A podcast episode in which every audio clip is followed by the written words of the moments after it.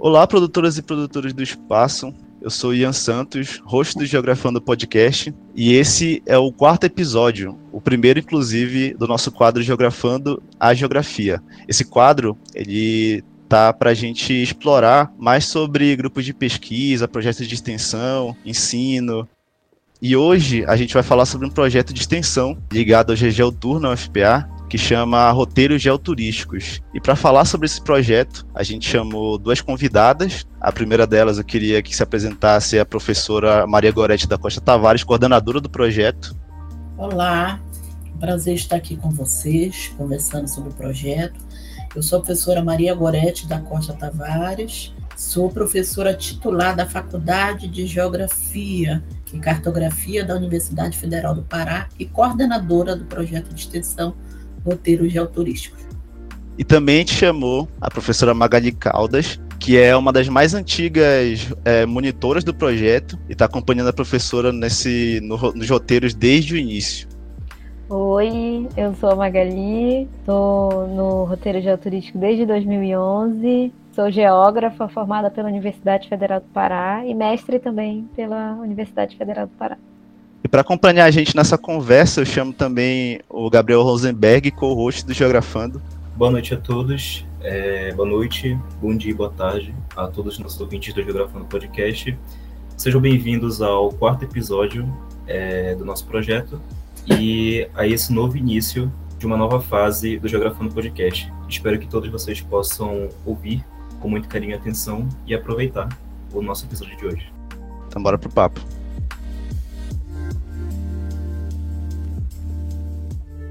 Então, para começar o primeiro bloco, eu queria explorar mais sobre a trajetória da professora Goretti dentro da academia, porque é muito interessante explorar isso, porque serve para dar entendimento maior de como o projeto se desenvolveu, como ele se dá hoje e o que está em torno disso. Então, professora, pesquisando aqui pelo seu Lattes, a gente descobriu que a senhora não exatamente começou pela geografia na academia. A senhora primeiro se formou em direito e aí depois é, se aproximou mais da geografia e durante essa trajetória acadêmica dentro da geografia, a senhora começou a se aproximar a temas como turismo, patrimônio. A gente queria saber como foi essa trajetória e por que a senhora se desdobrou a pesquisar sobre assuntos como este. Ok. Bom, Ian, eu na minha graduação, na verdade, eu fazia os dois cursos ao mesmo tempo. Era um período que se podia fazer, né? Na década de 80, a gente poderia fazer um bacharelado e uma licenciatura dentro da grande área de uma grande área, no caso de ciências humanas. Então eu fazia direito e geografia. Foi feito ao mesmo tempo, embora eu tenha terminado primeiro direito e depois a geografia. Mas eu se, na, na verdade nunca exerci o curso né, advocacia e sempre fui direto para pesquisa, né, para trabalhar com geografia. É, desde a iniciação científica, fiz iniciação científica no Museu Emílio Gueldi, trabalhei naquele período muito mais com a geografia agrária. E fui em 89 fui para o mestrado na Universidade Federal do Rio de Janeiro, aonde eu acabei trabalhando mais com geografia política, geografia econômica, uma pesquisa sobre criação dos municípios do estado do Pará. A seguir, eu entrei como professora da universidade, justamente em setembro de 1991. Eu estou fazendo 30 anos de docência né, na universidade. E é, alguns anos terminei o mestrado e imediatamente emendei com doutorado. Doutorado também na Universidade Federal do Rio de Janeiro, e aonde eu fiz uma tese também muito mais ligada à questão da geografia econômica, né? É, da questão, era uma questão da discussão da rede de energia elétrica, distribuição, o acesso da rede de energia elétrica.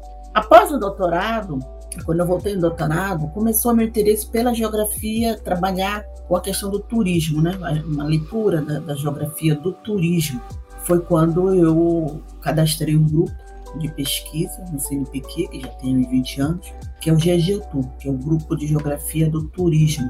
Então, ao mesmo tempo, logo a seguir, em 2004, nós criamos o mestrado né, da Universidade Federal do Pará. Eu fui a primeira coordenadora do mestrado. Então, as pesquisas, as orientações, elas foram integradas nessa temática né, do turismo, de política de turismo, de turismo de base comunitária. Então, fiz pesquisa em Mosqueiro, fiz pesquisa na Ilha do Marajó. Em 2006, eu fui para o meu primeiro pós-doc na França, em Paris, na Universidade Sorbonne, na Paris 1. E um ano eu fiquei lá no grupo do professor Remy Nafu, que trabalhava essa questão do turismo. Né? Então foi uma boa experiência também. Eu fiz uma pesquisa fazendo uma comparação do turismo eh, eh, na Amazônia brasileira com a Guiana, né? principalmente a Guiana francesa. Muito bem, quando eu retornei do pós-doc, isso já é o ano de 2008, eu comecei a pensar em fazer um projeto de extensão que pudesse estar articulado com o que eu vinha pesquisando, que era a questão né, é, do turismo. Ao mesmo tempo, eu tinha muita influência da experiência de um projeto de um colega meu, professor João Batista Ferreira, que infelizmente faleceu agora em agosto, que já desenvolvia um projeto no Rio de Janeiro de extensão na Universidade do Estado do Rio de Janeiro chamado Roteiros Geográficos que era isso, ele fazia né, passeios a pé pelo centro histórico, né, falando da, da, geografia, falando da história, da cultura da cidade do Rio. Então ele me inspirou esse projeto, né? E eu disse, poxa, mas por que, que eu não posso fazer algo parecido em Belém, né? A valorizar o turismo é, é, na cidade de Belém e pensando que Belém tinha e tem, né, um potencial incrível para nós falarmos da questão da cultura, da questão do patrimônio. E aí foi assim que eu pensei em elaborar na época com meus orientandos, né, fizemos uma proposta desse projeto de extensão, isso foi gestado durante o ano de 2010, e esse projeto é implantado, então, é, em janeiro, né, é, no aniversário de Belém, dia 12 de janeiro de 2011, portanto, ele vai fazer agora 11 anos. Né? Então, a origem do, do, do projeto, ela parte de todo esse histórico que eu te falei. O patrimônio, ele entra depois do turismo, por quê? Quando eu comecei a fazer o projeto e falar da geografia, falar da história, dos pontos que nós escolhimos, o primeiro roteiro foi no bairro da Cidade Velha, né? a gente começou a falar de patrimônio. Mas quem nos chamou a atenção disso foi o IFAM. A coordenação de educação patrimonial do IFAM, na época era a Carla Cruz, né, em Belém, ela bateu na nossa costa e disse, professora, professora vamos fazer uma, uma cooperação com o IFAM. A senhora está falando do patrimônio, a senhora está fazendo educação patrimonial. E a partir daí a gente começou né, a fazer várias cooperações com o IFAM. O IFAM sempre foi o nosso maior apoiador e a questão do patrimônio entra com força. Né? Então entra a questão do turismo, de falar da, da perspectiva do turismo na cidade, mas falar dessa potencialidade do nosso patrimônio, que é um patrimônio no sentido amplo. É o patrimônio material, que é aquele edificado da cidade, é o patrimônio imaterial que nós podemos é, pensar esse material, a, a, a religião, as festas religiosas, a nossa maneira de falar, a nossa cultura alimentar, e é o patrimônio natural, porque Belém está na beira do, né, do rio, da Bahia, é, cortadas por, por pequenos rios, que são os nossos igarapés. Então, o projeto ele surge, então, nesse, nesse contexto. Né? E o primeiro roteiro, hoje a gente tem mais de 12 roteiros, foi esse o roteiro aí no bairro da, da Cidade Velha. E a partir daí, nós, nesse primeiro desenvolvimento, nós já pensamos uma metodologia, né? Que vai ser um pouco diferente do que da própria experiência do Rio. Porque no Rio é muito, era muito João Batista, meu colega, que levava sozinho o roteiro. E aqui eu pensei que os alunos deveriam estar envolvidos, os professores deveriam estar envolvidos. Então eu criei uma equipe de consultores, de professores da geografia, do turismo, da história, da arquitetura, da museologia, que são nossos consultores, professor Santlé Trindade Júnior, professor Márcio Douglas, é da Geografia, professor também Hugo Serra, que é professor lá da Unifespa de Marabá, o professor Agenor Sarraf, que é professor da História, e na época era da Museologia, professor Aldo Figueiredo, que é professor da História, a professora Elna Trindade, que é professora da Arquitetura, também da UFPA, e o professor Álvaro Negrão, que é professor do Turismo. Todos eles são consultores do projeto. Convidei o professor João Batista para ser o consultor mor do projeto, né? o professor João Batista Ferreira de Mello, meu colega lá da UEG, né? que eu falei que já nos deixou agora em agosto. E pensei numa incorporação dos nossos alunos. Então, nossos alunos da graduação, mas também que pudesse ser algo interdisciplinar, que a gente pudesse abrir para as outras áreas. Então, no primeiro momento, houve, os primeiros monitores eram alunos da graduação em geografia. Nesse mesmo ano, houve a oportunidade de pedir bolsa de iniciação científica do ensino médio. Aí eu digo, nossa, mas é uma boa oportunidade eu poder provocar que esses alunos do ensino médio participem desse projeto. E assim foi a primeira seleção que eu fiz, que foram cinco alunos do NPI. Um deles é a Magali Caldas, que vai falar logo a seguir da experiência dela. Então, na época, todos de 5 com 15 anos, né, começaram a ser incorporados também no projeto. E como era a metodologia? A gente definiu o roteiro, percurso, itinerário, 10 a 12 pontos. Então, distribuía entre os alunos para fazer a pesquisa. A gente, dessa pesquisa, é gerado um texto guia, que até hoje ele é atualizado, também sempre ele é atualizado, um texto guia com as informações principais que serve como texto de base para estudar né, sobre o roteiro. E a partir daí eu faço roteiros testes com os alunos. A gente divide os pontos entre os monitores e aí a gente faz roteiro teste, vai para a rua para ver como é que eles falam, para ver, eu digo assim, ó, tá, precisa melhorar isso aqui, para ver onde é que nós vamos parar. E depois três ou quatro roteiro teste, a gente diz assim, tá maduro o projeto. Aí nós resolvemos então fazer a divulgação. Começa a divulgação, a divulgação feita já pela rede social. Em 2011 era inicialmente feito muito pelo e-mail, né? Rede de e-mails, me lembro da universidade, dos jornais, da TV, e aí a seguir com o fortalecimento das redes sociais, Facebook, né, depois Instagram, também muito pelo Facebook e pelo Instagram. Então, como hoje é feito os convites, os convites são lançados e vai haver roteiro de turístico domingo, encontro 8h30 na frente da Fortaleza. E é aberto para todo mundo, porque é um projeto de extensão, né, da universidade, não tem nenhum fim lucrativo, qualquer pessoa de qualquer idade, de qualquer formação, pode participar. Assim começa né, o roteiro nesse ano de 2011 e fruto de todo esse histórico que eu te contei da minha história acadêmica, né, ainda é, é, na minha formação acadêmica dentro da, da universidade, do mestrado, do doutorado e do pós-doutorado. É, deu para perceber que é uma trajetória bastante densa, né, até se encontrar com o momento em que um projeto é criado. Pelo que a senhora falou nesse primeiro momento de chamar os professores para consulta, houve a criação de um fluxo né, de adensamento de, de produções. Queria saber se, de certa forma, isso serviu também para estimular o uso de produções é, geográficas dentro da faculdade. Se chamar esses professores serviu para a senhora naquele momento como uma forma também não só de criar um novo projeto, mas também como incentivar a produção acadêmica relacionada à Amazônia, sobre Belém, sobre patrimônio, sobre educação patrimonial. Sim, com certeza. Porque uma premissa desse projeto foi justamente a gente aliar e executar o que é a premissa, o tripé da universidade, que é juntar ensino, pesquisa e extensão. Então, todas as minhas atividades a partir daí né, estão, estão é, é, interrelacionadas ao projeto. Então, os alunos, os monitores que estão é, participando como monitores do projeto de extensão, né, fazem também pesquisa ligada ao projeto. Os bolsistas de iniciação científica, as temáticas são ligadas, ligadas à questão do patrimônio, também relacionado a projetos. Os bolsistas de extensão, da mesma forma. Os, os discentes do mestrado, os doutorados. Então, já, nós já tivemos várias dissertações de mestrado defendidas sobre turismo, sobre patrimônio. E as primeiras teses de doutorado estão sendo defendidas também. Tivemos uma primeira tese defendida ano passado e vão ter várias teses defendidas agora nesse próximo ano. Então, houve sim esse incentivo à questão da produção acadêmica, justamente dessa área, podemos dizer, que seria inicialmente uma geografia do turismo e hoje a geografia do patrimônio. Eu diria que hoje todos meus orientandos estão trabalhando com patrimônio.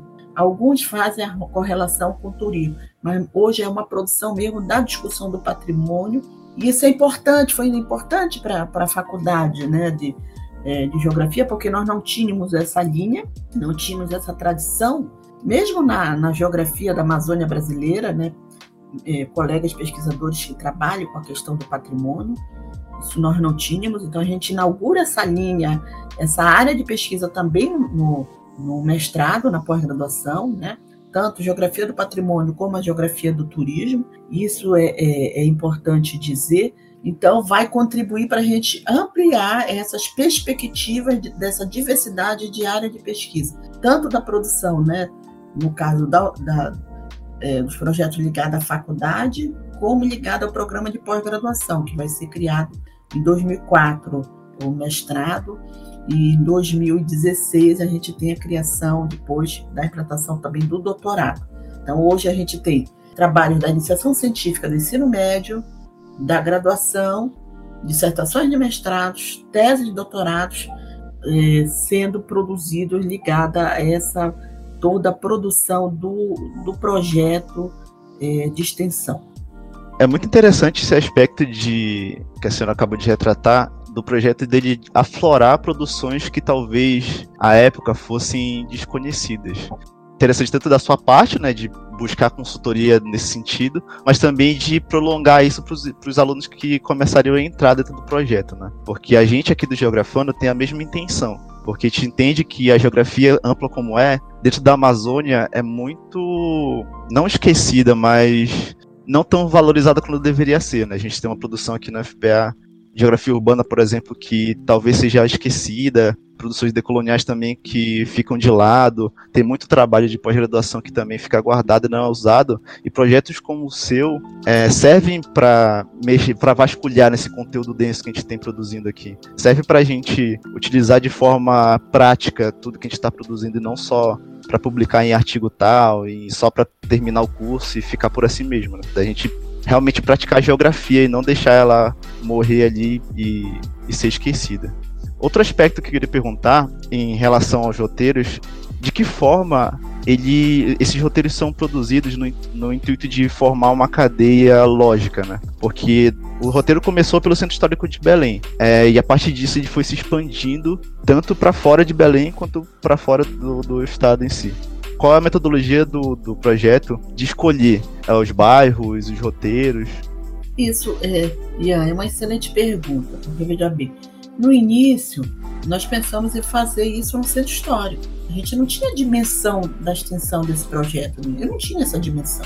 Então, no início, bom, vamos começar pelo bairro da Cidade Velha, foi 2011.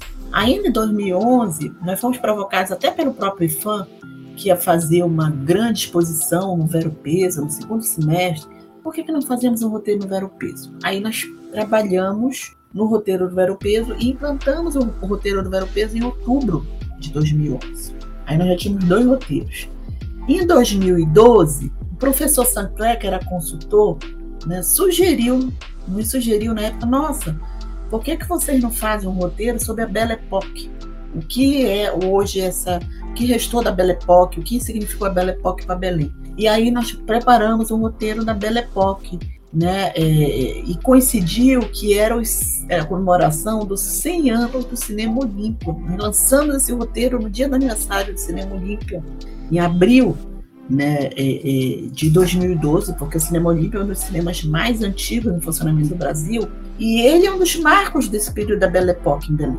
Aí nós fizemos um roteiro sobre a Belle Époque, dessas rugosidades espaciais desses prédios que restauram a Belle Époque, mas também é um roteiro crítico, porque a gente fala o que significa a Belle Époque, a Belle, tem outro lado né, da Belle Époque, tem um lado da, dessa urbanização da cidade, mas tem um lado também no processo de crescimento populacional desacelerado que vai gerar com que a população pobre vá ocupar as áreas mais alagadas, por exemplo.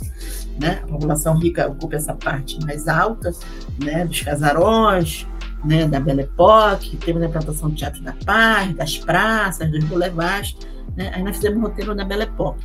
E aí, no mesmo ano, também nós fizemos, bom, falta nós cobrimos o outro bairro também do Centro Histórico, que ele não é tão turístico, mas tem coisas muito interessantes. Vamos fazer um roteiro para o bairro da Campina, que é o nosso bairro comercial, né, popular hoje. Fizemos, fizemos o roteiro da Campina. Então, nos dois primeiros anos, nós tiramos, criamos quatro né, roteiros. Aí, a partir daí, nós fizemos uma avaliação, olha, vamos continuar propondo né, novos roteiros, mas aí naquela época eu decidi, ah, vai ser um roteiro por ano, pelo menos um roteiro por ano para a gente criar. E aí nós fomos, ainda na lógica da, dessa área de influência do centro histórico, 2013, né, nós fizemos então o roteiro do bairro do Reduto, que é um bairro industrial da época da borracha, né, representativo pelas suas vilas, né, pelas fábricas que existiam, dos novos usos que tem hoje, né, e é um bairro de passagem, que não era um bairro turístico também, mas com patrimônio, né, extremamente importante e esquecido. Aí fizemos o bairro do, né, é, do Reduto. Bom, 2014 nós decidimos então, vamos expandir, vamos sair desse centro histórico Vamos sair desse centro histórico e vamos começar a pensar em roteiro fora desse eixo desses bairros do centro histórico. e aí vamos fazer, pensamos então pegar o eixo da Avenida Nazaré Magalhães Barata, fazer um roteiro por essa avenida que nós chamamos pela Estrada de Nazaré. E nesse roteiro nós começamos lá no Mercado de São Brás e viemos descendo, Magalhães Barata, Nazaré, e, e, paramos até Nazaré com a esquina do Doutor Moraes, onde nós falamos do Palacete Faciola. Então foi o primeiro roteiro que a gente sai desse eixo só né, do centro. Veja bem, 2014. 2014 eu fui provocada pelo proreitor, o professor Flávio Nassar, de fazer uma pesquisa sobre o Lande, o Antônio Lande, que foi um arquiteto que vem para o século XVIII. Então, lá fui eu em 2014 passar dois meses em Portugal, né, uma bolsa do Santander, para fazer pesquisa sobre o Lande, porque ele era italiano, mas antes de vir para a Amazônia, ele passou dois anos lá em Lisboa. Fui lá fazer pesquisa, fazer levantamento e tal. E um dos compromissos do resultado da pesquisa é fazer um roteiro só sobre Antônio Lande, que incluía, né, basicamente, pontos dos roteiros que já existiam, tanto na Campina como na Cidade Velha. Mas que seria um roteiro que nós iríamos falar do Lande e da obra dele, da importância da obra dele, o que, que tem na obra dele hoje. Né? Fizemos então o roteiro do arquiteto do Antônio, Antônio Lande e a Belém do século XVIII, né? que é essa ideia de construir uma cidade monumental. Então vai para esse nesse roteiro. 2016, continua, vamos continuar saindo dos bairros da área central mas que são bases importantes do ponto de vista histórico. Fizemos um roteiro para o bairro de Batista Campo, acrescentando elementos novos, por exemplo, a discussão da maçonaria, que não estava, da, a, a, do cemitério, o cemitério da Soledad, né, que é um cemitério que faz ser construído no século XIX e que ele é importantíssimo para o nosso patrimônio. Então entra também a discussão do cemitério, né, da praça, enfim, do bairro no seu contexto. 2017, vamos fazer um roteiro para o bairro do Marizal. Por que o bairro do Marizal? Porque ele é um bairro bastante interessante, porque ele já foi, ele foi lá no, no século XIX, o bairro dos pobres, dos negros, né, a parte baixa lá do, do, do Marizal. E que com a, a na, no período da Belle Époque, a parte alta vai ser valorizada, grandes avenidas, mangueiras, grandes prédios. Né? Então era um bairro que apresentasse a contradição. Fizemos um roteiro, então, o bairro do é, é, o Marizal. Aí, em 2018, nós fomos provocados a fazer um roteiro. Pensamos em fazer, então, começamos a fazer um roteiro para fora de Belém. Fizemos um roteiro na Ilha de Mosqueiro, e aí houve uma integração com a pesquisa da professora Carmena França. Convidei a professora Carmena, que já tem pesquisa sobre a Ilha do Mosqueiro. A ideia de que ela de que entrasse mais informações da coisa da geografia física, né, dos processos fluviais, geomorfológicos, que também ela domina. Né? A professora Carmena, já aposentada, mas uma professora com amplo conhecimento dessa parte da geografia física. Então, fizemos esse roteiro em parceria com ela. Na ilha, mas na verdade, que como roteiro a pele ficou centrado na vila, né? essa parte urbana da vila.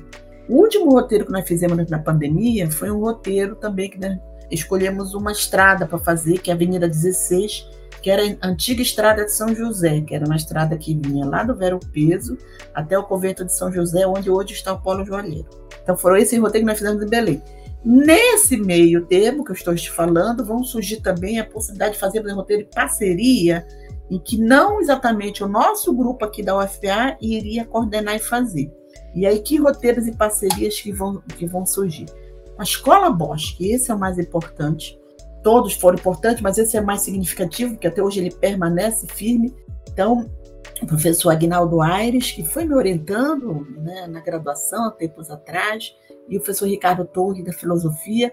Então, a ideia era fazer um roteiro para Icoraci, né, a vila de Coraci. Então, foi feito um roteiro. Eu sugeri a ele que bolsas de iniciação científica do ensino médio eu poderia dar para os alunos da Escola Bosch. Então, eu sou digamos, a orientadora, mas ele é que gere a bolsa lá com os alunos. Até hoje isso acontece. Então, eu, na época eu consegui até quatro bolsas né, de iniciação científica para o ensino médio. Né? Então, esses alunos começaram a ser os monitores com a coordenação do professor Aguinaldo. Nós aqui fizemos só acompanhamento, demos o know-how, e quando acontecia o roteiro, sempre alguém do roteiro ia lá prestigiar, né, ver como é que estava acontecendo.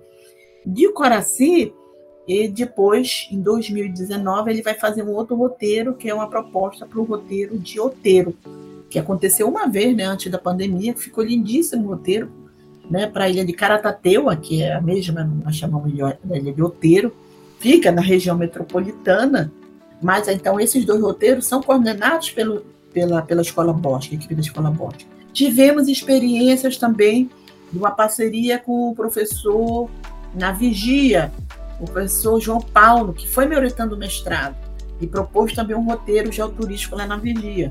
Ele oferece quando tem demanda, tem demanda de grupo, vai lá e faz o roteiro também. Tivemos também é, a experiência no roteiro em Altamira, porque a gente fez uma parceria com o professor José Carlos, da Faculdade de Altamira. Na época ele era professor lá, fez um roteiro lá para Altamira. O professor José Carlos transferiu para Cametá. Aí Cametá ele fez o projeto para Cametá. E o roteiro de Cametá acontece sempre uma vez, uma, duas vezes por ano. E o professor José Carlos Cordovil, que é da Faculdade de Geografia, coordena esse roteiro.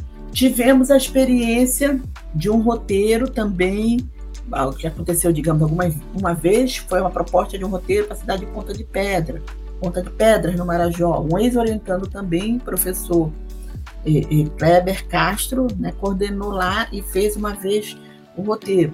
Houve a experiência, a Magali também participou, depois ela vai falar também, da proposta do roteiro para Nanideua, que foi uma proposta do professor da SEDUC, professor Orlando Castro, né, que, fa que faz mestrado hoje lá na Geografia, e queria fazer um roteiro para Nanideu. Então ele fez um roteiro que foi ali um trecho de Nanideu na BR.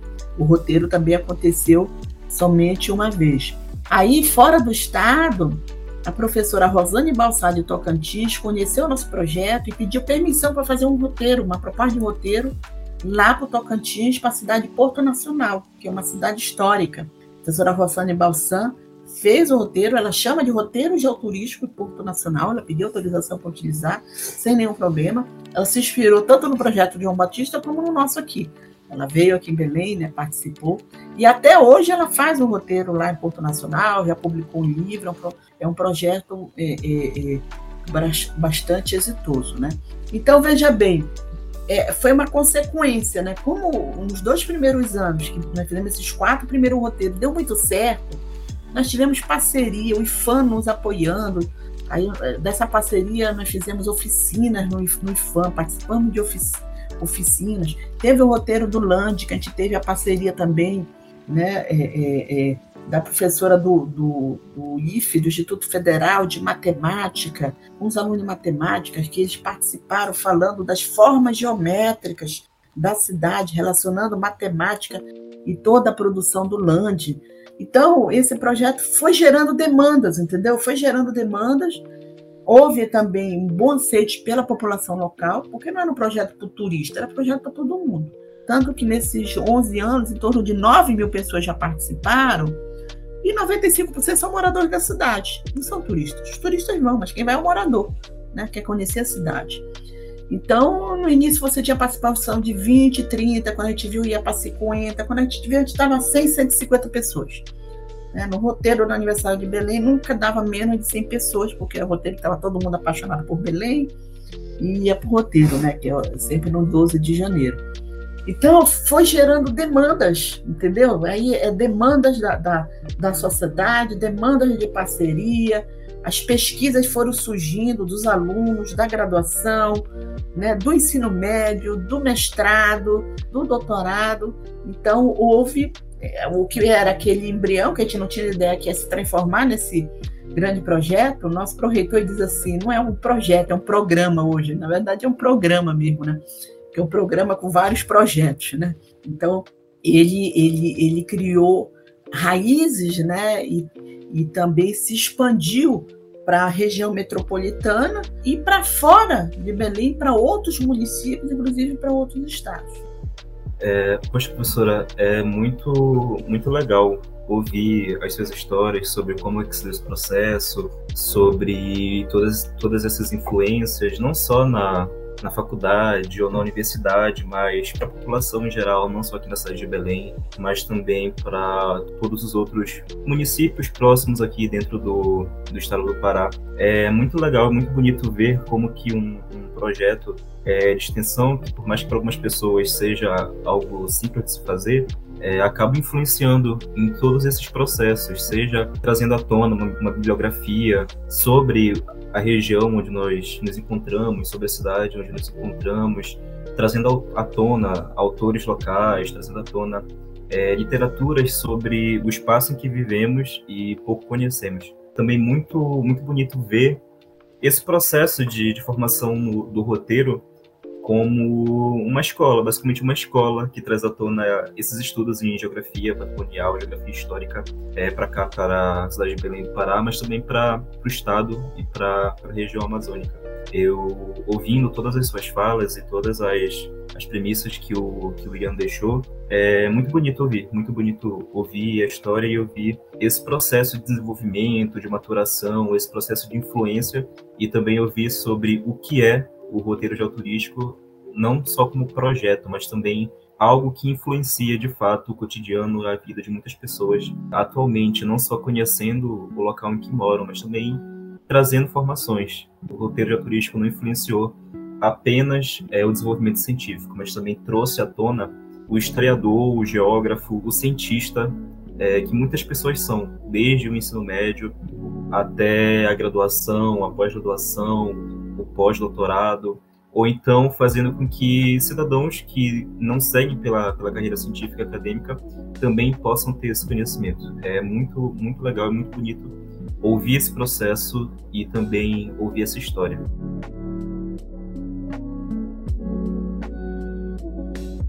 Então, até aqui a gente já entendeu e já introduziu o que, que são esses roteiros, como o projeto se desenvolveu e como ele está diretamente relacionado à trajetória acadêmica da professora Goretti.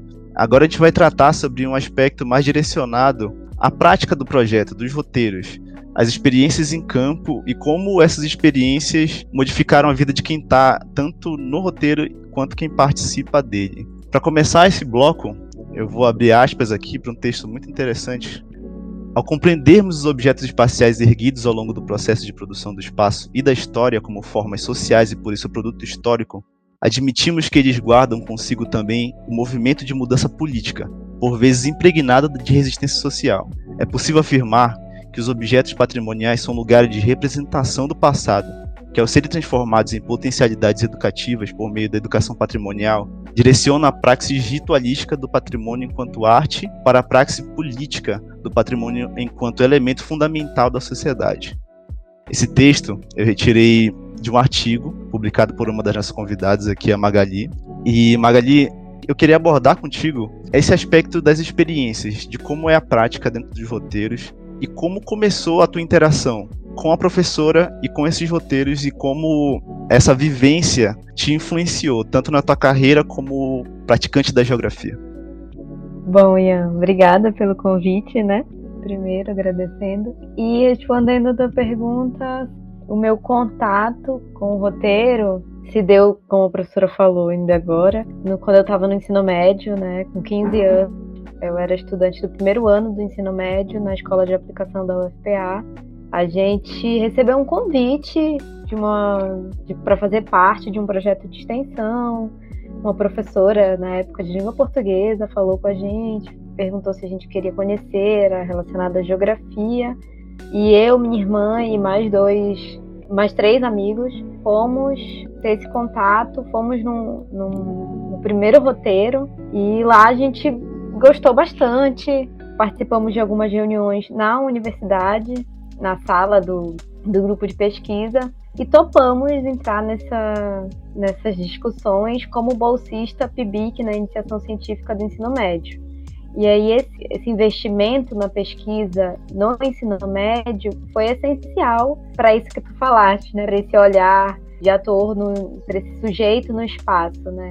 E eu acho que tudo proporcionado com o financiamento da pesquisa pública, o financiamento público, uma pesquisa com alunos do ensino médio. Então, todos nós que participamos dessa primeira equipe de bolsistas, fomos é, para a academia, nós fomos fazer outras disciplinas, fomos fazer graduação, né? Eu, daquele grupo, eu única que segui da geografia, da graduação e mestrado, mas todos os outros cursaram também história, filosofia, engenharia ambiental, administração, são todos para academia. E não só o fato de estar de fazer a graduação, né, foi profícuo para nós, mas também de entender o espaço, entender a nossa nosso papel na cidade, nosso papel enquanto sujeito político no espaço urbano, né? E, e o turístico proporciona isso.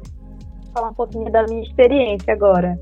Eu entro no primeiro ano do ensino médio, fico os três anos do ensino médio ah, como bolsista PIBIC, presto vestibular para geografia, aí na Universidade Federal do Pará, licenciatura em geografia, e aí já é algo que o roteiro, roteiro turístico integra. A fala da professora Goretti, a gente fica muito bem claro isso, né?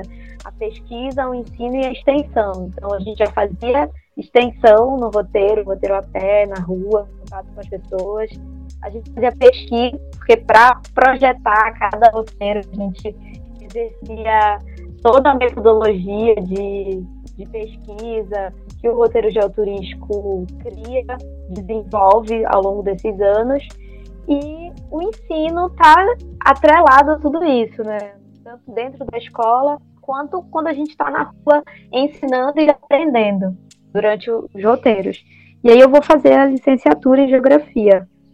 Depois concluo o curso e vou prestar o mestrado e agora, agora em abril de 2021, eu defendi a dissertação de mestrado, também falando sobre os históricos, patrimônio, educação patrimonial, e, um, e em específico um projeto de, da sociedade organizada chamado Projeto Escola Campinas de Velho, um dos parceiros da da caminhada.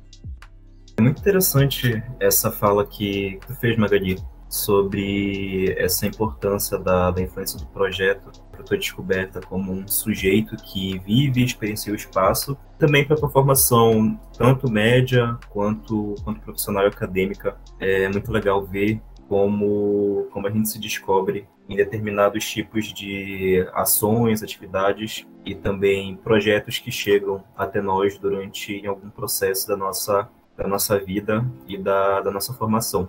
E aí eu queria perguntar para ti, durante esse processo que, de experiência que tu teve, dentro do, dos roteiros, dentro do grupo de, do GG Tour, quais foram as tuas impressões, a tua visão durante esse momento de desenvolvimento e experiência dos campos durante os roteiros?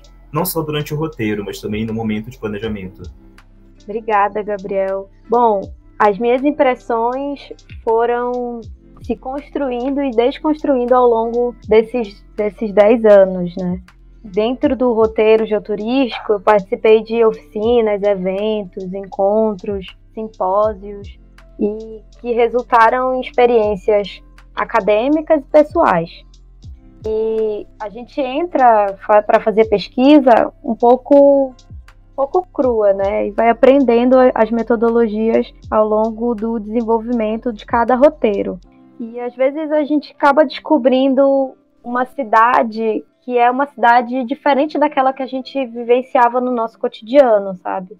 O meu cotidiano era o meu bairro, a minha casa, a minha rua, a escola, alguns lugares de lazer da cidade, como praças e shoppings. Mas com o roteiro geoturístico a gente acaba descobrindo outros sujeitos. A gente descobre os vendedores, os feirantes, os moradores dos bairros, o centro histórico e o patrimônio que o centro histórico abriga, que é um patrimônio material, como os prédios, as fachadas, os monumentos, que é também um patrimônio imaterial, como o saber fazer local, a banquinha de que vende pupunha na Presidente Vargas, as mangueiras e, sobretudo, as pessoas. Né? As pessoas são patrimônio da cidade e o que elas carregam consigo. Então, o meu olhar sobre a cidade muda toda vez que a gente faz um roteiro e toda vez que a gente conversa, faz entrevistas é, na produção de cada roteiro. Quando a gente pesquisa também, a gente vai muito em bibliotecas, pesquisa muito na internet, mas pesquisa também muito em bibliotecas, bibliotecas públicas, bibliotecas particulares. conversa com o, o grupo de consultores do projeto, são professores da universidade, como a professora Goretti falou. Então, a gente conversa com a museologia, com a história, com a arquitetura, com a matemática, com letras, a gente conversa com a antropologia, então, a gente conversa com, com diversas áreas para ter esse, esse caráter interdisciplinar do roteiro geoturístico e também para a construção do conhecimento de cada pessoa que está pesquisando, que está trabalhando dentro do roteiro. Então, a minha experiência e o meu olhar sempre está sempre em constante mudança e evolução durante o roteiro geoturístico. É muito, é muito legal essa, essa colocação, porque remete muito àquilo que a gente que a gente estuda logo quando a gente começa a ser introduzido nas leituras sobre geografia cultural e sobre geografia urbana, que são aqueles conceitos introdutórios, cidade comunicada ou cidade mercadoria, e também tem a cidade percebida, que é a cidade real. No caso, é essa diferenciação entre a cidade como ela é vista e a cidade como ela é, é em sua essência. E a cidade, ela constitui uma área, e dentro dessa área nós temos vários várias lugaridades, vários lugares, várias, é, vários espaços que são diferentes entre si, mas que a existência de todos eles constitui isso que a gente entende como como nosso espaço. No nosso caso, é a cidade de Belém, de Belém do Pará. É muito boa essa colocação. É muito também é muito também muito interessante ver como que esse projeto influenciou na na tua no teu desenvolvimento acadêmico, na tua carreira profissional, é, remete muito àquilo que a gente entende sobre o que é a geografia em si, né? Que é essa ciência que acaba percorrendo por assuntos, por métodos, por técnicas e por é, referências e teorias de todas essas ciências que tu citou, como por exemplo a arqueologia e afins. E aí, pegando uma colocação da professora Goretti na, no bloco anterior, também pegando essas tuas falas sobre esse teu processo de experiência, eu gostaria agora de ter uma fala de vocês duas e perguntar como é que se deu esse reconhecimento do, do projeto ao longo de todos esses anos. Porque eu entendo que além do reconhecimento para a faculdade e para o, o instituto em si, também vocês tiveram que, que receber reconhecimento da população, também provavelmente tiveram que, que receber reconhecimento de outras instituições, tanto de pesquisa, quanto de ensino, quanto instituições científicas, acadêmicas, técnicas. A professora citou o IFAM, mas creio que tem outros órgãos que acabaram tendo comunicação com vocês. Bom, eu acho que eu posso começar, é a Magali complementa, né? Então, é importante que nós é, é, entendermos que o projeto ele sai da universidade mesmo e o reconhecimento fora da universidade, né? Primeiro, nós ganhamos um prêmio nacional do IFAM em 2016, que é um prêmio que tem todo ano né, que chama Rodrigo Melo Franco, e premia ações que têm ações sobre a questão do patrimônio. Então, nós nos inscrevemos, concorremos e ganhamos. Na época, fomos o único da região norte. Né? Eu fui até Salvador, onde houve essa festa do IFAM, para receber esse prêmio, né, desse reconhecimento, que era também, é, houve também um valor monetário né, que foi dado, e nós já utilizamos esse valor também né, para utilizar nos produtos né, do roteiro, nos folders e tal. Em 2018, nós tivemos, ganhamos uma medalha de reconhecimento né, do projeto.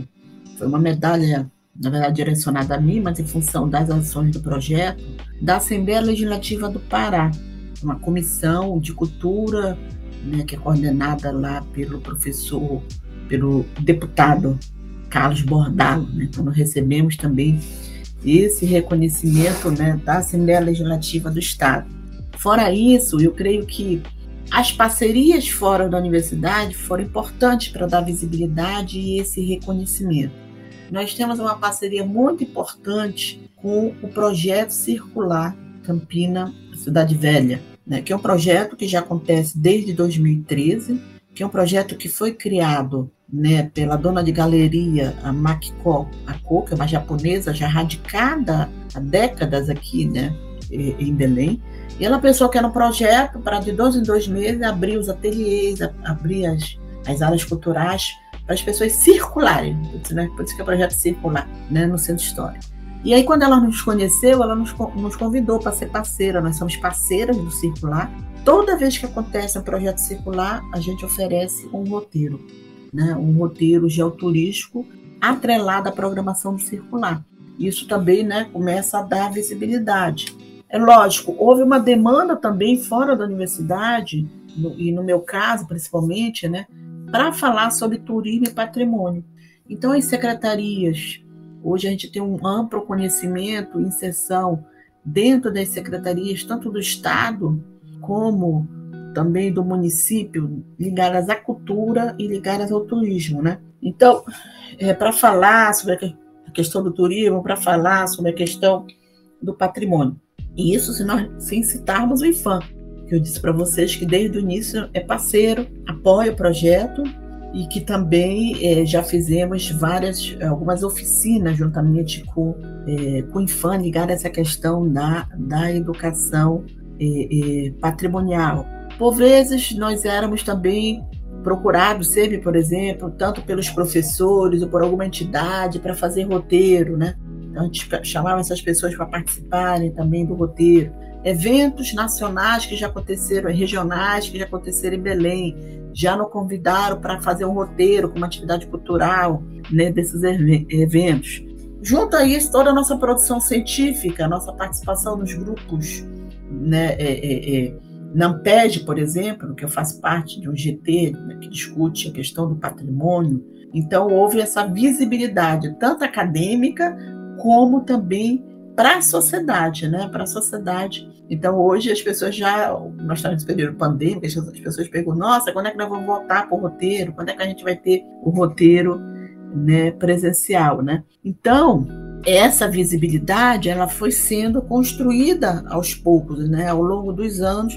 O reconhecimento também nessas áreas que a gente faz em roteiros, faz, acontece os roteiros, de trabalhadores, de entidades, de associações, porque toda vez que a gente vai fazer um roteiro, a gente entra em contato com quem trabalha, com quem mora, com quem representa. Então, para dar um exemplo para vocês, o roteiro do Vero Peso, é, no roteiro, a gente tem sempre a participação né, de três pessoas interessantes. Um é da associação, que corresponde à Associação dos Trabalhadores do Vero Peso, que hoje é o Instituto Vero Peso, que é representado por duas figuras que sabem tudo e comandam o Vero Peso, que é o senhor Didi e o senhor Mário Lima. Então a gente para lá e eles falam, eles é que falam sobre o Vero Peso, sobre a questão política com a prefeitura, sobre o que é necessário para o Vero Peso, sobre a estrutura. Paramos lá nas, nas herveiras e falamos sempre com uma herveira para falar sobre a importância das ervas. Né? Sempre falamos lá com a Beth Cheirosinha, ela fala a importância do setor das herveiras. Como também nós paramos no final do roteiro num casarão histórico que foi ocupado por uma empresa que vende açaí com comida. É o Ponte do Açaí. E o dono, que é o Nazareno Alves, ele fala da experiência dele, né?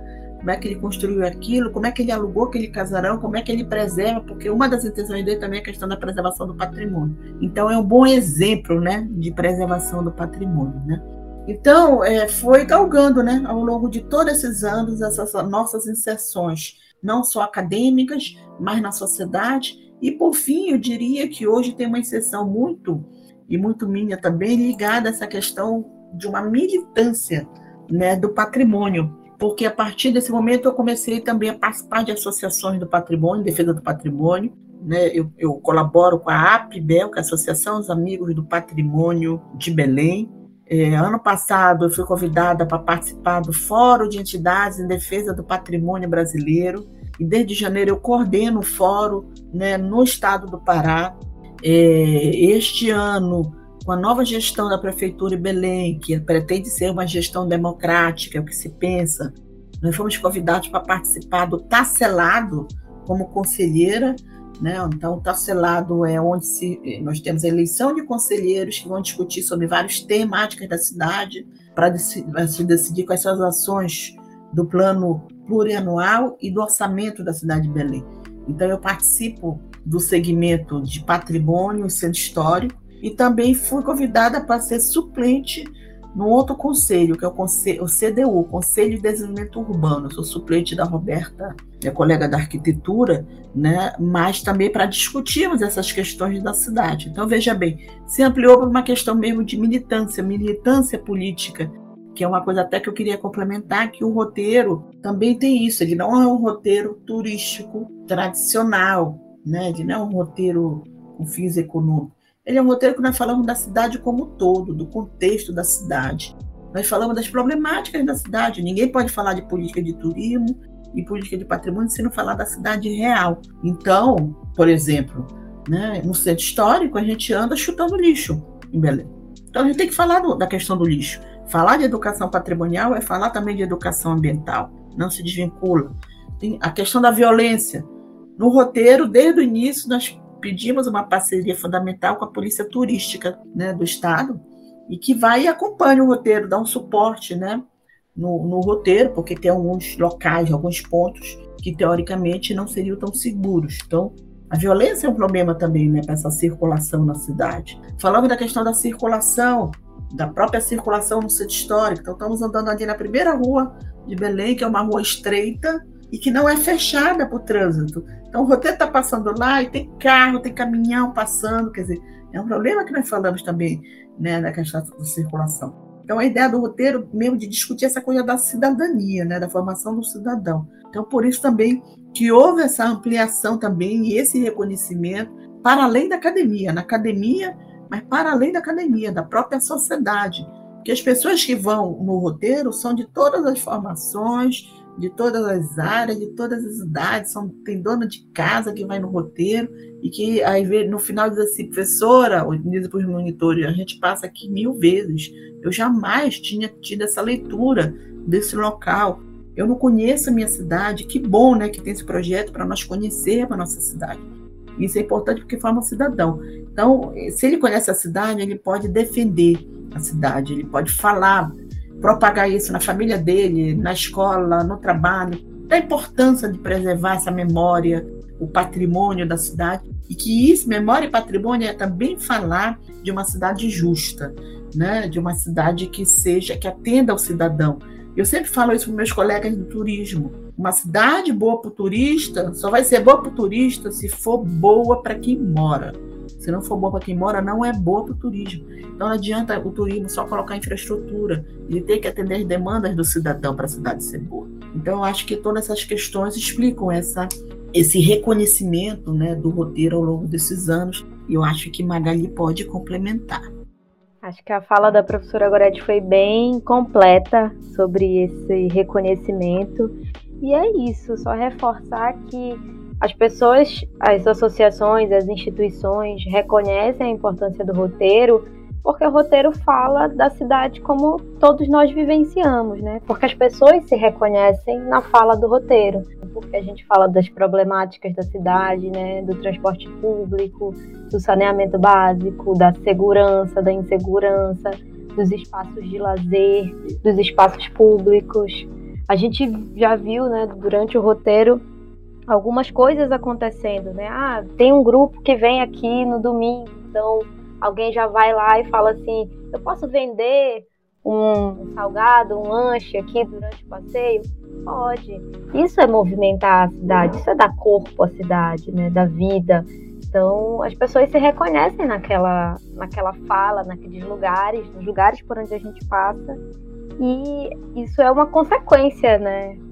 o reconhecimento do roteiro por essas instituições e pessoas são consequências da gente estar tá ali discutindo a cidade para o morador, para quem está dentro e para quem está fora, né? Para o turista também. Para vocês que estão mais próximas né, do desenvolvimento dele, mas também acredito que para todos os monitores seja a mesma, tenham a mesma experiência de enxergar isso que tu acabou de falar, Magali, de ver que as pessoas após participarem ou durante do roteiro começam a perceber onde elas convivem de forma diferente. Né? A geografia ela tem esse aspecto de te entregar lentes novas para te ler o mundo que tu vive. E a partir das, dessa combinação de lentes, a gente começa a entender e analisar melhor e começa a se entender dentro desses espaços. Gente consegue entender por que os prédios estão dispostos daquela forma, por que eles estão construídos com aquela arquitetura, por que aquelas cores, porque aquela cor de pele, aquela fala, aquela comida, aquela música. Então, o projeto como um todo, ele tem essa consequência, né? De fazer com que as pessoas se insiram mais dentro da, da, própria história que elas estão ali. Elas, elas andam pela história do município, andam pelo, por onde os cabanos talvez passaram, por onde indígenas talvez passaram, por onde os portugueses também passaram, onde fizeram história e elas fazem também, né? A geografia também serve para a gente se entender enquanto ator histórico, é, não só enquanto geográfico, né? Entender que a gente está fazendo história enquanto a gente está conversando aqui nesse podcast, que a gente está mudando alguma coisa, mesmo que mínima, para alguém que está ouvindo, aí, e até entre nós mesmos aqui conversando.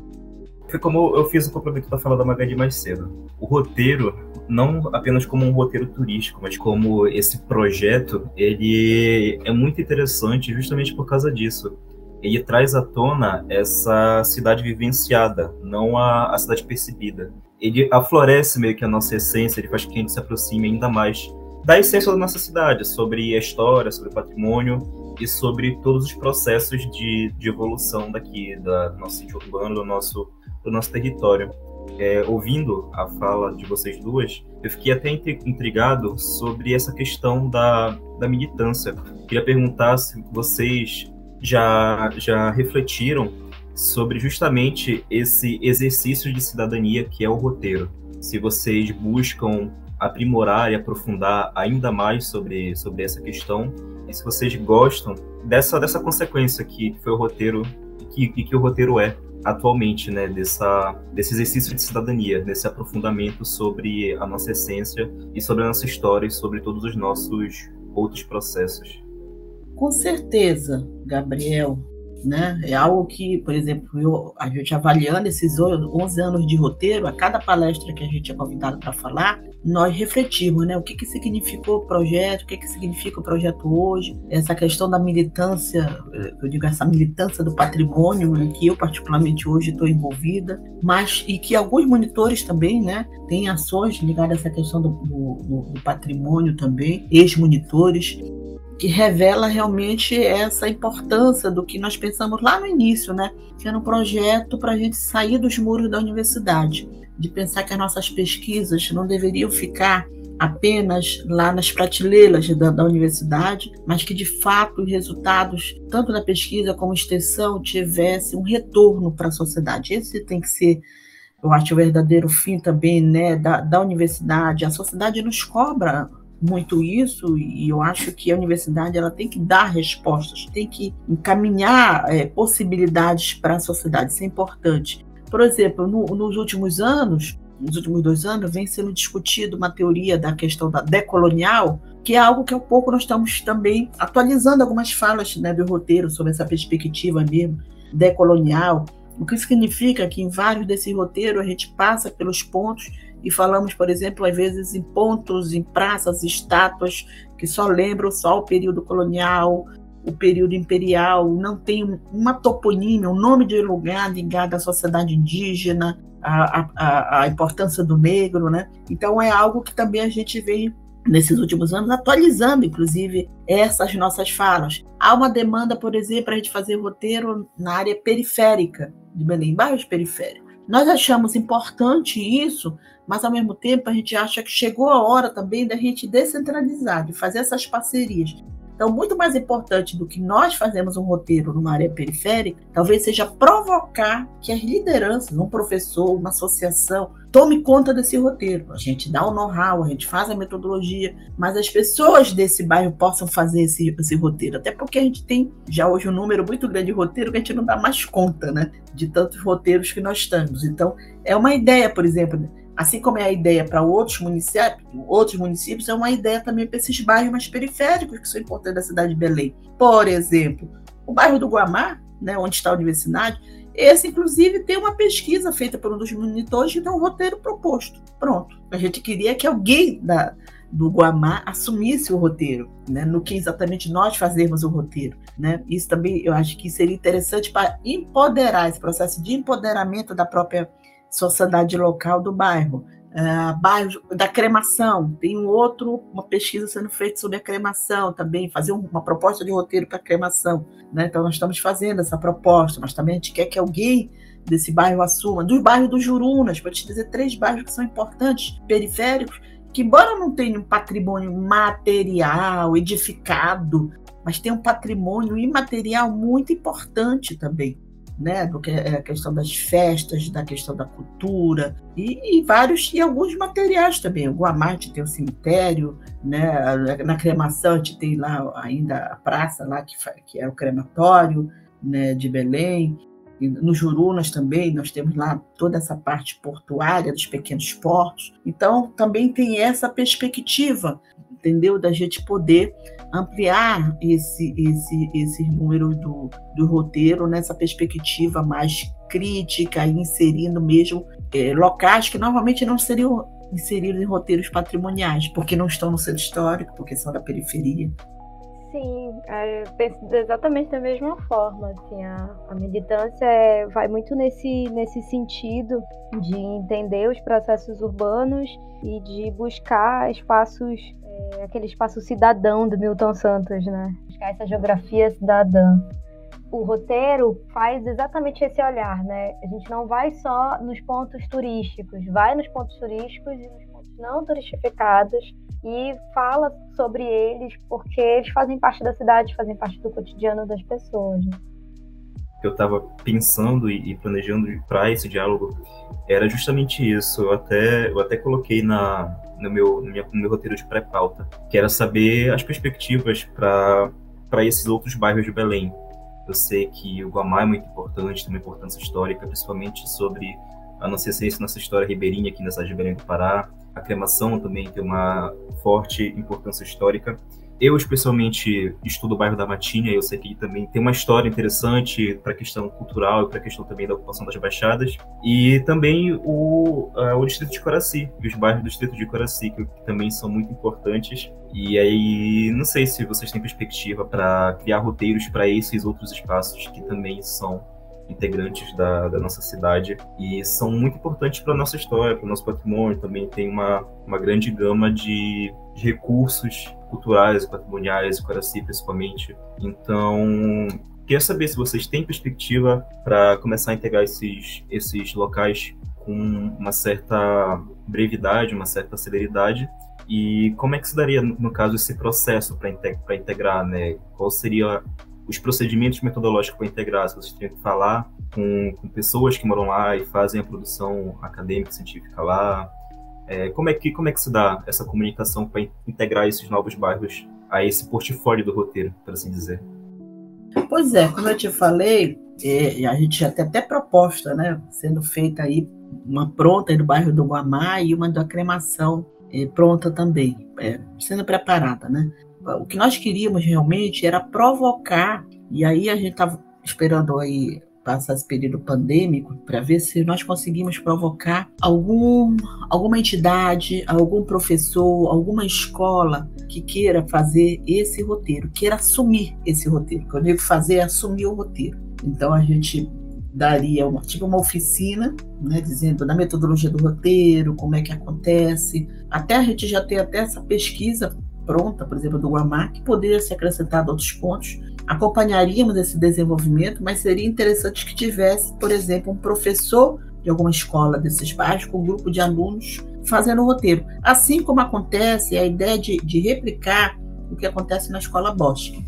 Então, a escola Bosque fez um roteiro lá para Icoraci, para a Orla do Icoraci, fez um roteiro para roteiro. E agora, quando voltar ao presencial, a, o professor me falou que a proposta é fazer um roteiro para a Ilha de Cotijuba. Então, essa, essa estratégia seria interessante. A metodologia mesmo que nós utilizamos, né, da pesquisa bibliográfica, iconográfica, mas também a gente identifica quem são as pessoas importantes desse bairro, trabalhadores, moradores, associações, para falarem durante o roteiro isso é importante e eu acho que nesses bairros periféricos o potencial ainda é maior. Então, falta-nos é, é, a gente justamente encaminhar nesse sentido se nós conseguimos colocar em prática essa ideia. Um outro bairro também que a gente acha que é importante é a Terra Firme, né? E a Terra Firme talvez seja um grande potencial porque lá tem bastante grupos, né, que trabalham com a questão da cultura. Talvez até seja um bairro que a gente possa conseguir fazer é, inicialmente essa proposta, né? De pensar num roteiro que seja gerenciado, gestado pela comunidade local. Quem é essa comunidade? Pode ser um professor com um grupo de alunos, pode ser uma associação, pode ser um coletivo, Né? Não sei, as possibilidades são várias. E nós ficamos como um suporte acompanhando o desenvolvimento do roteiro, assim como já acontece com a escola Bosque em relação ao roteiro de Coraci, em relação ao roteiro do roteiro. Dois professores lá coordenam, principalmente o professor Aguinaldo Aires, coordena todo o processo de pesquisa e coloca implementação em roteiro. E eles colocam isso como atividade da escola Bosque. Né? Então a gente tem também é, sugerido isso para os professores que façam, que tem uma demanda para ter que fazer projetos para as escolas, que façam esse projeto então, eu penso que seria uma das estratégias. Bem, professora, de fato, muito importante a sua fala, essa necessidade e essa função que a pesquisa, o roteiro e o projeto acabam tendo, não só para exaltar a nossa cultura e o nosso patrimônio, mas também a nossa, a nossa cidadania. O, a Terra Firme, por exemplo, é um local importantíssimo para a questão cultural, principalmente religiosa, dentro da cidade de Belém. A senhora já comentou em aula é, sobre a necessidade desse roteiro e também já já fez algumas elaborações junto, junto aos alunos. E, enfim, essa importância dessas consequências e influências do projeto sobre a cidade de Belém, elas são fundamentais para todo esse exercício de cidadania, todo esse exercício de produção científica na Amazônia, mas acima de tudo também destacar que é, os apoiadores de projetos não são apenas as instituições de pesquisa, as instituições privadas, a academia e financiadores, mas principalmente a população em geral.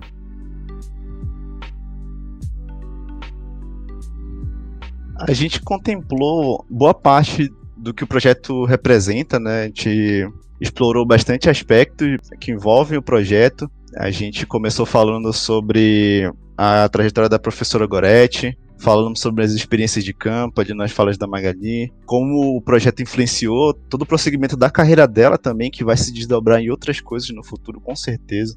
E de que forma as pessoas que estão atuando dentro do projeto se, acabam sentindo né, a, essas consequências estando ali atuando, né, de ver como isso é importante para a sociedade, quanto isso é importante para a academia também, como isso é importante como um projeto a ser a ser reproduzido, não só em Belém, não só no centro histórico, não só na região metropolitana, mas também em todo o estado e, claro, no restante do país, com certeza, até fora dele.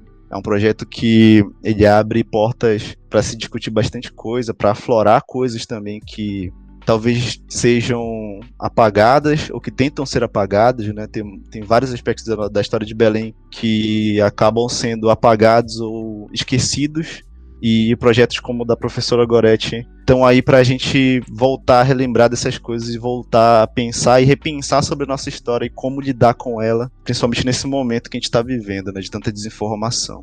Eu queria fazer outra citação agora para começar esse bloco. Eu vou abrir aspas aqui então. Ressignificar o turismo a partir da experiência do roteiro representa a demonstração de que o turismo pode ser essa arena onde, para e através de a visita do outro, os agentes locais passam a reconhecer e revalorizar sua história e seu espaço. Esse texto eu tirei de um artigo da professora Goretti, onde ela fala sobre patrimônio e cidade. Para começar falando aqui e reiterando, né, que o projeto de roteiros geoturísticos eles são uma ferramenta de divulgação científica bastante importante e bastante relevante no meio acadêmico, não só nele, né? Porque ele faz com que esse, essas categorias da geografia, esse olhar geográfico, sejam repassadas para os cidadãos, né, e façam com que eles se enxerguem enquanto produtores e reprodutores desses espaços. E também aflorar e relembrar que essas pessoas, elas são a principal forma de manutenção de diversos ícones, de, diversas, é, diversos aspectos do patrimônio cultural belenense tanto, como eu falei, é, de questões físicas, como prédios, como praças, mas também como questões imateriais, a cultura, a música, a fala, a poesia, a literatura. E acabou que o projeto, ao desses quase 11 anos, ela se desdobrou de diversas formas. Então eu queria perguntar como foi esse processo de desdobramento, né, de como o projeto ele saiu do papel, ele se trabalhou em meio acadêmico e partiu para campo para ser espalhado pelas pessoas, tanto turistas quanto moradores de Belém, e quais foram as principais dificuldades durante esse processo? Bom, essa né, todo o histórico que eu já contei né, do projeto para vocês, explica um pouco como foi esse espraiamento, né, como foi mesmo né, esse, esse reconhecimento do projeto, tanto pela população local, como também pelos turistas, né, os próprios turistas que também frequentam ou que estão na cidade de turismo, ou mesmo pessoas que vêm participar de eventos. Né? Nós já atendemos eventos nacionais, regionais, internacionais, evento inclusive nacional do IFAM, que vieram pesquisadores do Brasil, fora do Brasil, e o próprio turista normal que também né, é, é, participa. Agora, as principais dificuldades, nós temos, é, sempre houve dificuldade, houve dificuldade é, de recursos financeiros, né? nem sempre, nem todo ano a gente tem recursos financeiros, por exemplo, para fazer, imprimir o folder, porque a gente faz um folder, tem uma produção cartográfica do projeto, também numa parceria que nós fizemos com o professor Estevão Barbosa, da Universidade Federal do Pará, do campo de Ananideu. Então, a equipe do professor Estevão fez os mapas né, de todos os nossos roteiros, e a partir daí nós criamos um folder mapa, que é um resumo dos pontos do roteiro com mapa. A ideia é quando a gente tem dinheiro, a gente imprime e entrega para as pessoas que participam do roteiro. Então, é, o recurso é sempre um problema, foi desde o início né, um problema. Lógico, o apoio da universidade, sempre através das bolsas, isso foi importante, mas é importante dizer que nem todos os monitores têm bolsas, as bolsas são poucas. Temos algumas bolsas de iniciação científica, duas ou três, duas de iniciação científica de ensino médio, uma de extensão. E, assim, pelo menos a metade dos monitores ao longo de todo esse período sempre foram voluntários. Isso é importante dizer. Então, por quê? É, primeiro que há esse reconhecimento da importância de participar do projeto, para o próprio desenvolvimento né, desses monitores, desses alunos ao longo do tempo, né? o desenvolvimento da maneira de falar, da questão da pesquisa. Eles também aproveitaram essa participação para acreditar, por exemplo, é, estágio supervisionado, atividades extracurriculares que é cobrado dentro da disciplina. É importante eu citar que a questão interdisciplinar sempre foi um mote do projeto, tanto nos professores que nos consultam, que são consultores, como também dos alunos, né, que participam como monitores. Então, o projeto está sempre aberto a quem quiser colaborar. Então, se amanhã lá alguém da arquitetura, professor, eu quero ser monitor, venha, possa não ter bolsa, você pode participar. Ou de outra área mesmo, que não seja tão específica, da biologia. Quero participar, pode participar também a gente vê essa forma de participar. Né? Então, as maiores, as maiores dificuldades, eu creio que foi isso, né? essa questão de recursos, nem sempre a gente teve recursos, né? Conseguimos no ano editar, um ano nós temos as bolsas, um ano a gente consegue algum recurso do IFAM, né? Para colocar outros projetos é, é, é, de andamento do roteiro, né? Em realização. Teve um ano que nós conseguimos, com o dinheiro do prêmio do IFAM, nós fizemos por exemplo, o vídeo né, documentário, teve uma parceria com o IFAM que a gente fez um vídeo documentário também né, do roteiro, né? Então, isso é importante dizer, né? E as dificuldades também estão relacionadas né, ao fato de que, bom, muitas vezes a gente nem tem, eu, por exemplo, às vezes nem tenho carga horária disponível para fazer o projeto de extensão. Isso não interessa. Foi uma proposta né, de fazer o projeto, então, eu tendo carga horária, eu não tenho carga horária dentro da faculdade. Às vezes não tenho porque é extrapolada pela quantidade de atividades que eu tenho, né? Não porque a universidade, a universidade não me dá, mas porque pelas atividades de ensino, pesquisa, pós, né, na, na pós-graduação, na graduação, às vezes extrapola e às vezes eu não tenho essa carga horária oficializada lá porque eu não tenho mais onde colocar. Mas a gente realiza. Então, isso não é uma dificuldade que impede, né? a, a, a realização do, do projeto. Então, as dificuldades enfrentadas são todas dificuldades que foram superadas quando o objetivo principal é o sucesso do empreendimento, né, da, no caso desse empreendimento acadêmico social, que é a implantação do, do, dos roteiros. E eu creio que os monitores eles vão nessa mesma lógica. Eu acho que Magali pode é, dar o depoimento dela da perspectiva e do, da experiência enquanto monitora do projeto. As dificuldades são essas que a professora falou, né? De, de recursos, de encontrar recursos. Mas os recursos humanos, né? Os, os bolsistas, as, quem estava interessado em pesquisar, a gente sempre teve. Né? Sempre teve muitos, muitos bolsistas, muitos monitores, na verdade, voluntários também, de várias áreas, o que acabou proporcionando uma certa facilidade de contato com a pesquisa. Mas a gente sempre teve muitas dificuldades para pesquisar coisas novas, né? Bairros que não tinham pesquisas, o bairro do Marizal não tinha nenhuma pesquisa em, em, geografia que falasse sobre o bairro do Marizal, então a gente foi lá e produziu é, um, um, trabalho de pesquisa extenso e denso. É, a gente faz, dentro da metodologia do roteiro, a gente compõe o texto guia, né? Que é um, um compilado de todas as informações é, bem específicas sobre cada ponto, cada trajeto, cada parte de cada roteiro, seja ele temático ou um recorte espacial.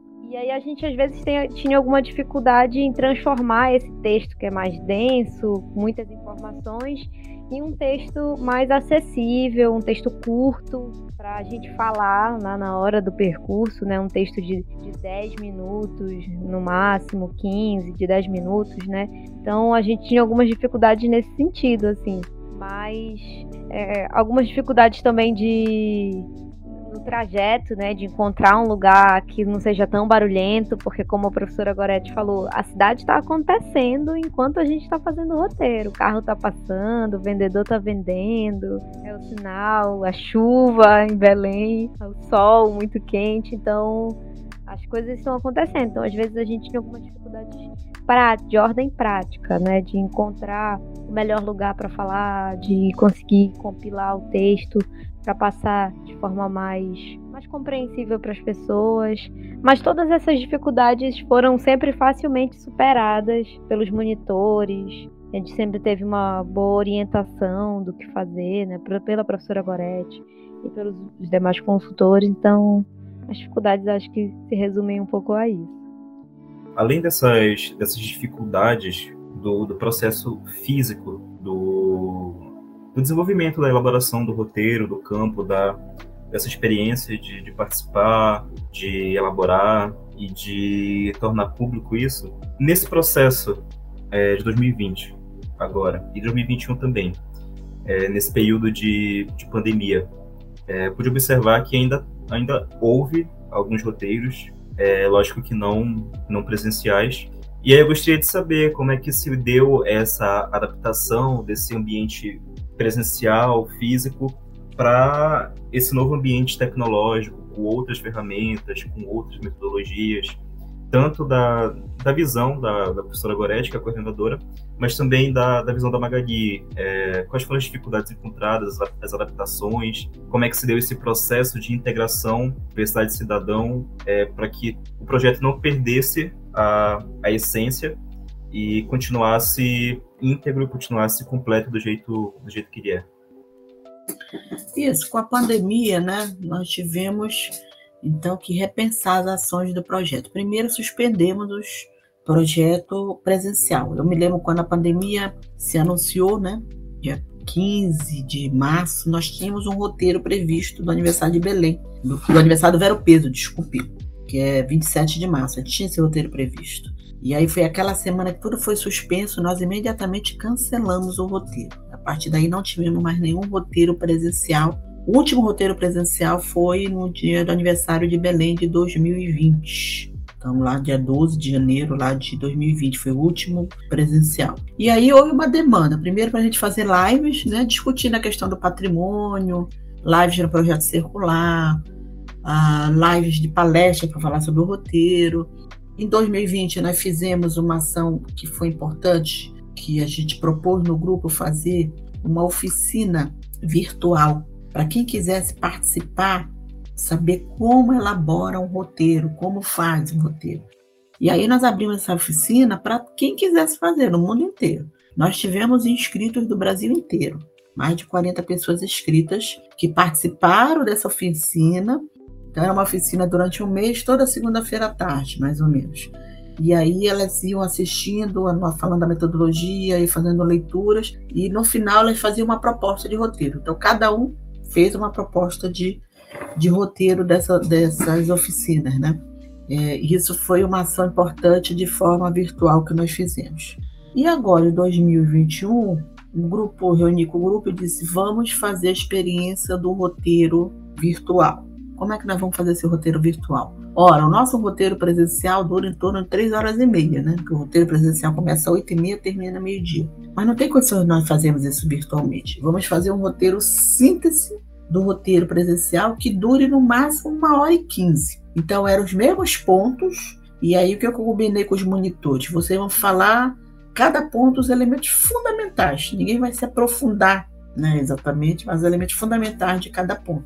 E assim foi feito. Nós tivemos a experiência de três roteiros virtuais. Se vocês quiserem ver roteiros, eu digo que vocês acessem o nosso canal do YouTube, que chama é, Roteiros de Autorístico. Lá estão tanto vídeos do nosso roteiro presencial que a gente fez até 2020, vários vídeos, estão palestras minhas e estão os roteiros virtuais, três roteiros virtuais que nós fizemos esse, esse ano. O roteiro da Cidade Velha, o roteiro da Belle Époque e o roteiro do Vero Piso. Então, eu fiz um exercício com os monitores, a gente faz um treino antes do dia da live, a live é ao vivo, né? Então, fiz um treino antes com eles desse roteiro e deu certo. Dificuldades. Alguns monitores, por exemplo, não puderam participar porque a internet não aguentava a sua participação. Então, normalmente, tem participado os monitores que têm um bom acesso à internet e conseguem fazer essa participação.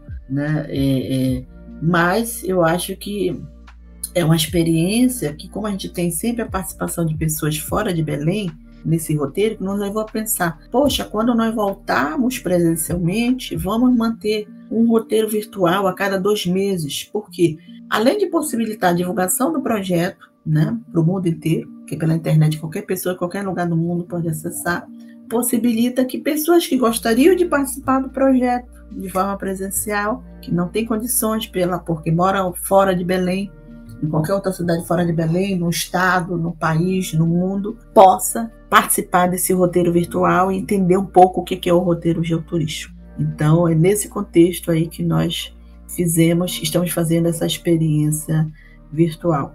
A forma presencial, a gente acredita que vai voltar, se tudo correr bem e continuar com esses dados da pandemia em baixa, é, a gente vai voltar só em março. Eu pensei em janeiro, mas eu acho que janeiro ainda não está seguro, porque no roteiro a gente não tem que controlar, como controlar o número de pessoas, né? Então, às vezes, pode dar uma multidão, principalmente no aniversário de Belém, né? Então, a gente ainda está bastante temeroso ainda para grandes aglomerações. Então, assim, eu estou pensando que em março de 2022, se os dados estiverem como estão agora da Covid, né, tudo controlado em Belém, eu acho que nós vamos voltar ao presencial, provavelmente no roteiro do aniversário do Vero Peso, que é lá no final de março. É a previsão da nossa volta presencial. Mas a ideia de continuar pelo menos de 12 em 2 meses, a gente faz um virtual para atender também essa demanda. Aí Magali pode complementar, que ela também foi impactada com essa coisa do roteiro virtual, né? Ah, uma grande dificuldade de participar dos roteiros virtuais é o acesso à internet. É, o meu acesso à internet é bem limitado, a internet não, é, não tem uma boa qualidade, e aí acaba que eu não participei de nenhum, nenhum roteiro virtual até agora, mas vou participar ainda. por conta disso. Então, foi uma das dificuldades impostas pela pandemia, né? Tiveram coisas bacanas, assim, como esse, acesso de várias pessoas de vários lugares do mundo, né? Que, e também as pessoas que por algum motivo não poderiam ir num roteiro a pé, é, tem essa facilidade no roteiro virtual, mas a dificuldade do acesso à internet é marcante, assim. É bom saber que o projeto ainda sendo bastante impactado pela pandemia, ainda continua se adaptando, né, para não parar e para que ele continue aí vivo, podendo ser divulgado e ser retrabalhado para essa nova fase que a gente está entrando agora, né. Bem, é, eu queria agradecer pela participação de vocês dois. Uh, foi uma conversa bastante interessante. Acho que depois de discutir bastante coisa aqui, eu percebi que existem alguns temas aí que seriam bem interessantes para falar sobre outros episódios. Então, espero que a gente possa se encontrar de novo em outro episódio. E aí, a professora já recomendou, né? o pessoal seguir a roteiro e atrás do YouTube. É, todas essas informações, inclusive as citações que eu fiz, vão estar todas aqui na descrição do episódio. Então, para quem quiser acessar esses materiais no YouTube, inclusive, não só os roteiros virtuais, mas tem bastante arquivo de vídeo dos campos, né? Para quem quiser ter uma ideia de como é o projeto em campo, de todos esses campos que a professora falou. Acredito que seja isso. Alguma fala final? Sim, eu gostaria muitíssimo né, de agradecer essa, esse convite de participar aqui com essa equipe né, do pod, podcast Geografando, né, para que nós dessemos essa entrevista sobre a experiência do, do roteiro geoturístico. Então, acho que foi uma experiência exitosa, é uma nova forma também, né, nesses últimos anos, da gente divulgar o que nós estamos fazendo dentro da universidade, fora da universidade. Então, eu queria parabenizar também a equipe pela proposta da, dessa forma de divulgação via podcast e convidar vocês, então, que sigam as redes sociais do roteiro. Procure, tem no, no, no Facebook, nós temos dois canais, e no Instagram também. Nós temos lá um perfil no Instagram e fora também no canal do roteiro do YouTube. Tá? É, muito obrigada pelo convite, foi um grande prazer estar com vocês aqui e convidar vocês, quando voltarmos presencialmente, venham participar do roteiro geoturístico, quem está em Belém. E quem não está em Belém e quem não puder né, fazer a caminhada do roteiro geoturístico de forma presencial, participe também das edições que nós faremos de forma virtual. Todos estão convidados. Muito obrigado pelo convite, foi um prazer estar com vocês. Eu agradeço também o convite do professora Gorete, do Ian, do Gabriel. É muito bacana falar pela primeira vez num podcast e falar sobre geografia, falar sobre o roteiro geográfico. Sigam as nossas redes sociais para sempre ficar sabendo quando vai acontecer alguma atividade, que pode ser uma palestra, um roteiro virtual, uma oficina online, para a gente estar tá sempre em contato com vocês e com os ouvintes do podcast. Bem, é, então gostaria de agradecer a presença da, professora é, Maria Gorete Tavares, gostaria de agradecer a presença da professora Magali Caldas. É muito, muito gratificante ter a presença de vocês aqui, compartilhar essas histórias, compartilhar é, essas experiências e descobrir mais sobre é, esse processo de desenvolvimento do roteiro e como ele influencia é, todos esses campos que discutimos hoje. Espero demais poder ver vocês aqui é, novamente em um outro bate-papo, em um outro quadro. É, espero que possamos continuar nos comunicando. Agradeço também a todos aqueles que estão ouvindo nesse exato momento. E é isso. Muito obrigado por tudo. Então é isso, gente. Esse foi o nosso quarto episódio do Geografando. Não esqueçam de seguir a gente no Instagram, arroba Geografando Podcast. Não esqueçam de seguir as redes sociais do roteiro e no canal do YouTube. E claro, compartilhe esse programa para todo mundo. É, e bora espalhar a geografia por aí. Até a próxima.